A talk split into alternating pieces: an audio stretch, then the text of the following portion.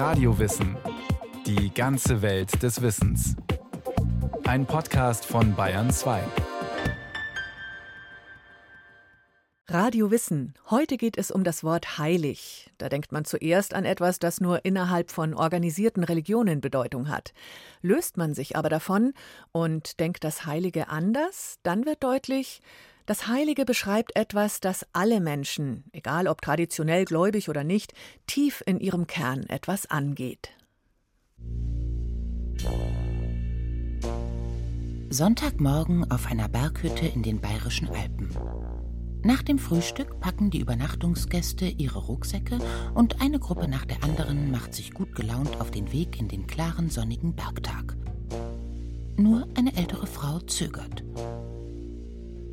Sie bleibt stehen, setzt ihren Rucksack ab, öffnet ihn und beginnt etwas zu suchen. Sie wirkt angespannt. Was ist denn? fragt einer ihrer Begleiter ungeduldig. Moment, sagt die Frau. Wo ist denn mein. Sie wühlt hektisch in ihren Sachen. Schließlich räumt sie den Rucksack ganz aus. Man spürt, wie aufgeregt sie ist, weil sie nicht finden kann, was sie sucht.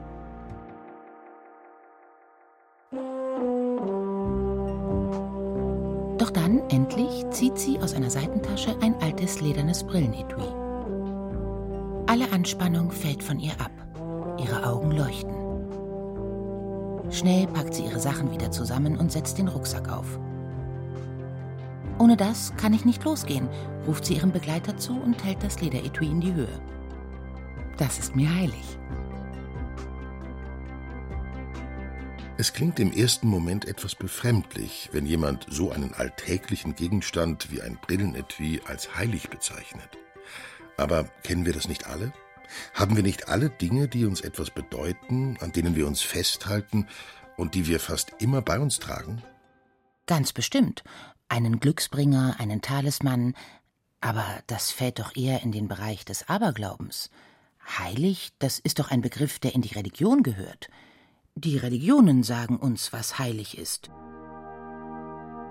Zum Beispiel heißt es im Hochgebet des katholischen Gottesdienstes Ja, du bist heilig, großer Gott. Du bist der Quell aller Heiligkeit. Und das heißt, dass Gott nicht das einzig Heilige ist, aber der einzige Quell von Heiligkeit. Also wenn man das jetzt in einer nicht theologischen Sprache umformuliert, soll das heißen, dass nur das auf Erden, was in einer von Gott her gesehen besonderen Nähe zu ihm steht, auch als heilig bezeichnet werden kann.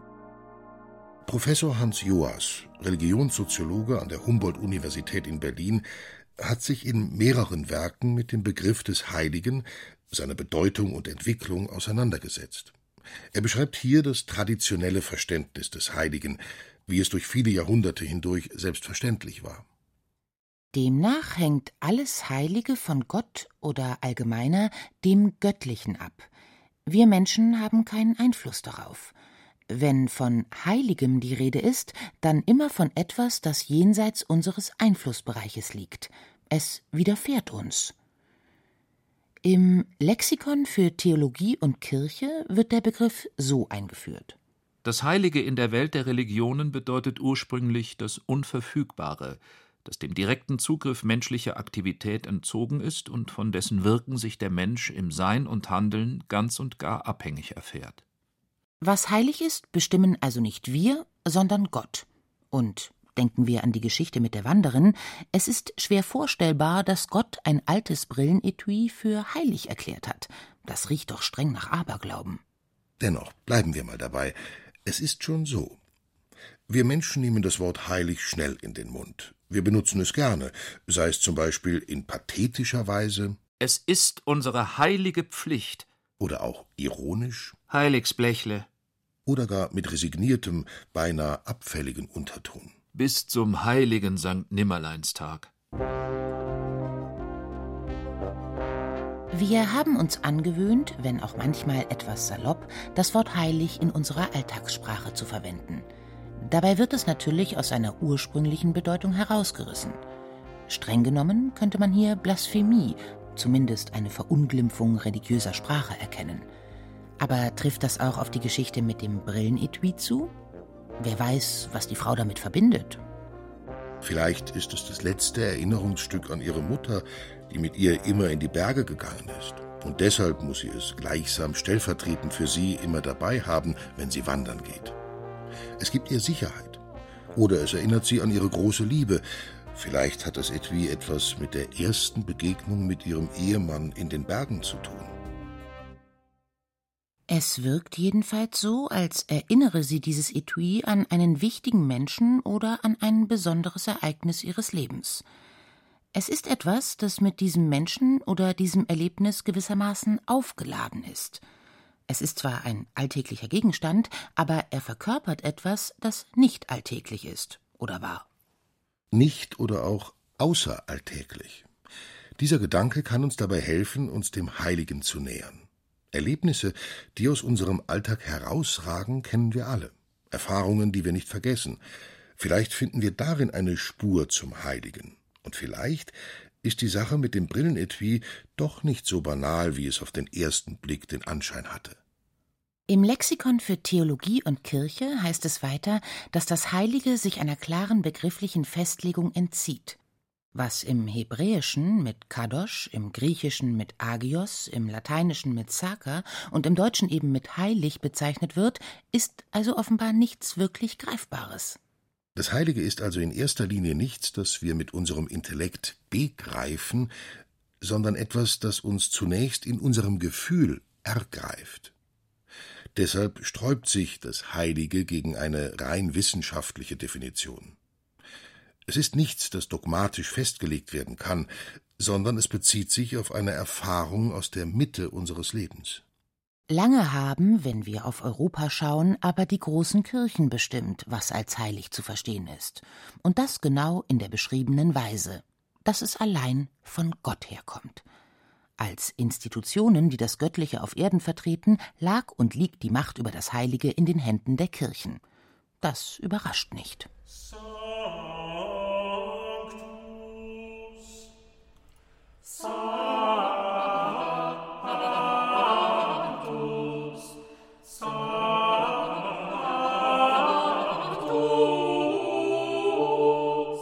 Man kann vieles daran kritisieren, zumal das Heilige oft auch als Werkzeug politischer Macht eingesetzt wurde. Andererseits gaben und geben auch heute noch von einer Religionsgemeinschaft vorgegebene Rituale und Feste vielen Menschen in bestimmten Bereichen Halt und Sicherheit und haben auch einen Wert für sich. Allerdings passte mit der Zeit das kirchliche Weltbild immer weniger in die Gesellschaft. Die Welt veränderte sich. Ausgelöst von Moderne und Industrialisierung und der daraus resultierenden Verdrängung der Religionen begannen an der Schwelle zum 20. Jahrhundert einige bedeutende Denker auch neu über das Heilige nachzudenken.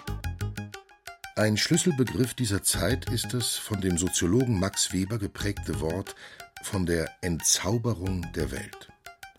Es drückt die Hinwendung zu einer rationalen, durch die modernen Wissenschaften entschlüsselten Weltbetrachtung aus. Alle Rätsel der Welt scheinen lösbar. In Folge verliert etwas so Unverfügbares wie das Heilige in einer solchen Atmosphäre an Bedeutung. Doch das sahen nicht alle so. Hervorzuheben sind hier die Ansätze des französischen Soziologen Emile Durkheim und des deutschen protestantischen Theologen Rudolf Otto. Sie stoßen ein revolutionäres Umdenken an, indem sie die Lehrmeinung, dass der Ursprung des Heiligen allein in der Religion liegt, in Frage stellen. Professor Hans Joas Menschen produzieren spontan Vorstellungen von Heiligkeit. Sie machen Erfahrungen, die sie mit dieser Kategorie des Heiligen dann auslegen. Und Religionen sind jetzt sozusagen große Gebäude, die auf diesen Erfahrungen beruhen und dann tradiert werden, also an andere weitergegeben werden und so weiter und so weiter. Aber der Begriff des Heiligen ist dann gewissermaßen fundamentaler als der Begriff der Religion. Das heißt, das Heilige entspringt nicht aus den Religionen, sondern es war als eine bestimmte menschliche Grunderfahrung vor aller Religion in der Welt. Ein wichtiges Anliegen der Religion ist es, diese Erfahrung von Heiligem einzuhegen und in ein System zu fassen. Plakativ könnte man hier sagen, erst war das Heilige, dann die Religion. Um dem Heiligen auf die Spur zu kommen, müssen wir also herausfinden, was mit dieser speziellen menschlichen Grunderfahrung gemeint ist. Das Stichwort außeralltägliche Erfahrung ist bereits gefallen. Aber um zu verstehen, was das genau bedeutet, ist es sinnvoll zu klären, was überhaupt alltägliche Erfahrungen sind. Da würde ich einfach sagen, also wir machen den ganzen Tag unzählige Erfahrungen. Ich kann überhaupt nichts tun, ohne irgendeine Erfahrung dabei zu machen. Nur die meisten dieser Erfahrungen sind sozusagen trivial. Ja, meinetwegen, ich betrete ein Gebäude, sagen wir, ich öffne die Türe selbst, ich drücke den Aufzugknopf selbst, dann mache ich in einer bestimmten Sicht eine Erfahrung, aha, das hat so eine Türklinke, aha, der Aufzugknopf ist so. Das ist aber so trivial, dass ich das in einem bestimmten Sinn auch gleich wieder vergesse. Also ich weiß morgen nicht mehr, wie die Türklinken und Aufzugknöpfe des Gebäudes, das ich gestern betreten habe, eigentlich beschaffen waren. Das ist irrelevant. Ich gehe damit praktisch um, ich nehme es irgendwie wahr, aber das alles bleibt an den Rändern, am Horizont meines Bewusstseins sozusagen. Ja? Wenn wir uns in unserem gewohnten Umfeld bewegen, läuft das meiste geradezu automatisch ab. Und jetzt zielt der Begriff der außeralltäglichen Erfahrung darauf, dass das zwar wahr sein mag, was ich gerade gesagt habe, dass es aber eben bestimmte Erfahrungen gibt, die man so nicht beschreiben kann, die also über diesen ständigen Fluss des Alltags oder aus dem herausragen, sozusagen, sich von dem unterscheiden, an die ich mich deshalb auch vielleicht noch lange danach intensiv erinnern kann, typischerweise sogar szenisch erinnern kann, das heißt, ich weiß nicht nur, dass da etwas Bestimmtes passiert ist, sondern ich sehe gewissermaßen noch die ganze Szene, also wie eine Momentaufnahme auf Dauer in mir. Aber nur weil mir etwas Überraschendes oder Unerwartetes passiert, also etwas Merkwürdiges, heißt das doch noch lange nicht, dass ich etwas Heiliges erlebt habe. Jetzt kommt es darauf an, natürlich, näher zu erfassen, was eigentlich in außeralltäglichen Erfahrungen geschieht. Der Begriff außeralltäglich als solches gibt das ja noch nicht her. Er ist ja irgendwo nur eine negative Charakterisierung, nämlich nicht alltäglich. Es ist also hilfreich, hier einen anderen, präziseren Begriff einzuführen. Und jetzt habe ich mir angewöhnt, seit Jahrzehnten, also seit einem Buch ursprünglich von 1997, diese Erfahrungen die wie gesagt bei Max Weber nur außeralltägliche Erfahrungen heißen, also positiv in einer bestimmten Weise zu charakterisieren. Durch einen Begriff, und das ist der Begriff, also Erfahrungen der Selbsttranszendenz. Bei diesen Erfahrungen der Selbsttranszendenz geht es um Erlebnisse, die die Grenzen unseres Selbst überschreiten. Wir laufen mit einem bestimmten Verhältnis zu uns selbst herum. Jetzt gibt es aber eben bestimmte Erfahrungen, in denen dieses wohl etablierte Selbst aufbricht. Dieses hat bestimmte Grenzen, ja, und plötzlich passiert uns etwas, was innerhalb dieser Grenze nicht verarbeitbar ist. Es geht also um etwas, das uns überfordert, nicht in unser System passt und das wir nicht kontrollieren können. Das können schöne Erfahrungen, wie beispielsweise das Verlieben sein, das die Kraft hat, unser Selbst zu erschüttern, aber auch schreckliche Erfahrungen, wie der Tod eines geliebten Menschen. Und der Nexus, der Verknüpfungspunkt zum Heiligen ist jetzt folgendes. Wenn Sie eine solche Erfahrung gemacht haben, haben Sie die Erfahrung einer Kraft gemacht. Sie wissen, dass Sie das nicht beschlossen haben, und aus eigenem Willen getan. Das heißt, Menschen erleben die Erfahrungen der Selbsttranszendenz notwendig als Erfahrungen mit Kräften, die außerhalb von ihnen liegen. Die Kraft, die so stark ist, die Grenzen um ihr Selbst herum aufzusprengen. Angesichts solcher Erfahrungen gerät unser Selbst in eine Krise.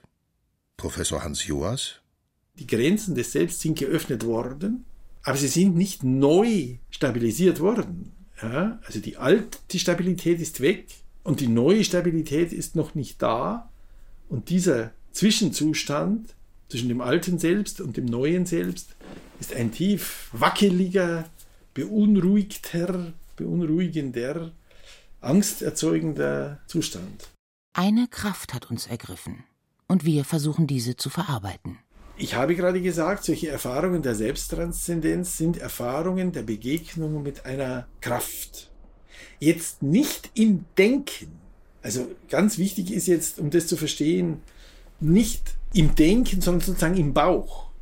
Es ist erst einmal unerheblich, ob es ein schönes oder schreckliches Erlebnis ist. Die Erfahrung ist vor aller Deutung und Bewertung. Alles Nachdenken, jede Einordnung kommt später. Zunächst steht da die reine Erfahrung. Eine Erfahrung, die ich individuell mache oder auch ein Ereignis, das einer größeren Gruppe widerfährt. Das ist der gewissermaßen urtümlichste Begriff des Heiligen jetzt. Ja? Dass Orte, Zeiten, Gegenstände, Personen, Vorstellungsgehalte eine solche präreflexive, sagt man, also der Reflexion vorausgehende Kraft als ihnen innewohnend empfunden, nicht gedacht, empfunden wird. Deshalb gibt es heilige Orte, Feste oder auch Gegenstände wie Reliquien. In ihnen wird ein größerer Deutungszusammenhang greifbar.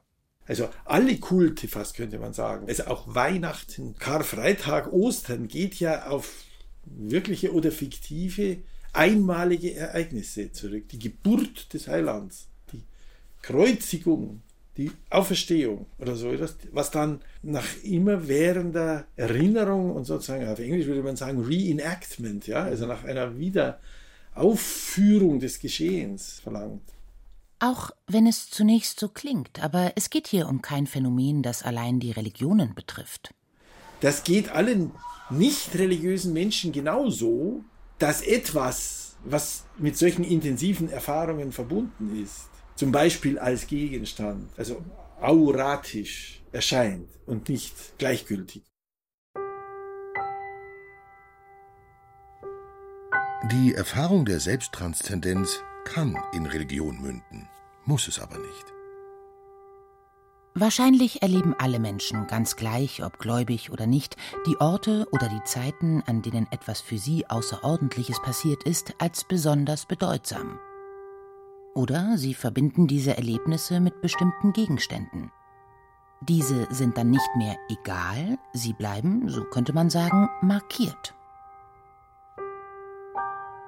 Und darum haben auch die säkularistischsten sozialen Bewegungen natürlich Orte hervorgebracht, an denen der Helden dieser Bewegung gedacht wird. Oder es wird eben der Leichnam von Lenin oder Mao als zwei großen Feinden aller Religion einbalsamiert und mit Andacht betrachtet, ja, weil es eine spontane Heiligkeitsproduktion gibt. Heiliges findet sich auch da, wovon Gott keine Rede sein kann. Die Beschäftigung mit Heiligem greift über die Grenzen der Religion hinaus. Um Missverständnissen vorzubeugen, die Erfahrung des Heiligen ist sicher nicht der alleinige Ursprung der Religionen. Jede Religion hat ihr eigenes vielschichtiges Fundament. Es wäre zu einfach zu denken, Religionen seien lediglich aus der Auseinandersetzung mit diesen Erfahrungen entstanden. Ebenso vereinfacht wäre es zu behaupten, dass es in allen Religionen oder Welterklärungsversuchen im Grunde um dasselbe geht. Professor Joas? Um den hochkomplexen Religionsgebilden wie dem Christentum, dem Islam, dem Buddhismus gerecht zu werden, genügt dieser sozusagen erste Schritt nicht. Ja? Aber der erste Schritt ist auch wichtig für diese, um diese adäquat zu verstehen. Es geht nicht um Gleichmacherei und auch nicht um Beliebigkeit. Vielmehr eröffnet das hier in Grundzügen vorgestellte Verständnis des Heiligen eine Möglichkeit des Dialogs. Einerseits zwischen den Religionen, aber auch und vor allem zwischen gläubigen und nichtgläubigen Menschen. Die Ebene der gemeinsamen Erfahrung bietet eine gute Grundlage für eine respektvolle und anerkennende Begegnung. Wenn wir uns in Erinnerung rufen, in welcher Atmosphäre diese Gedanken ihren Anfang genommen haben, wird es deutlich. In einem Klima, in dem die Einstellung überwiegt, dass die Welt, in der wir leben, rational gänzlich erschlossen werden kann, wird der religiöse Mensch schnell als Naivling belächelt, der an Wunder und Märchen glaubt. Wenn man aber anerkennt, dass der Bereich der Erfahrung, in gewisser Weise also das Irrationale, ebenso elementarer Bestandteil unseres Daseins ist, wird der religiöse Mensch, der genau darüber reflektiert, zu einem gleichberechtigten Gesprächspartner. Andersherum wird jemand, der dem rein Rationalen zugewandt ist, ebenso offen für die Welt des Religiösen, weil er selbst nicht leugnen kann, Erfahrungen zu machen, die er nicht oder noch nicht erklären kann. So kann Dialog entstehen, zu dem man allerdings auch bereit sein muss.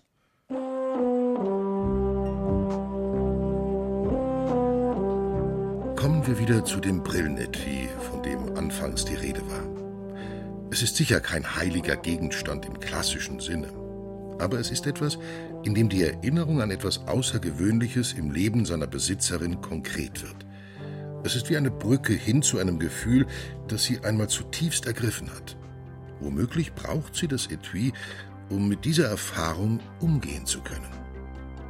Denn die Welt war nie ganz entzaubert und ist es auch heute nicht.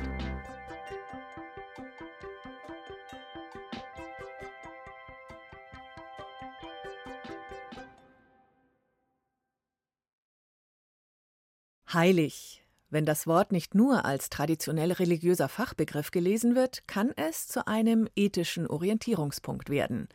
Andreas Hauber über die vielen Facetten des Heiligen und die fließenden Grenzen zwischen Religion, Philosophie und Psychologie. Wenn Sie mehr über Lebenssinn, Orientierung, Spiritualität wissen wollen, es gibt noch viel mehr Radiowissen Podcast Folgen, die sich genau damit beschäftigen. Zu finden überall, wo es Podcasts gibt. Viel Spaß beim Stöbern.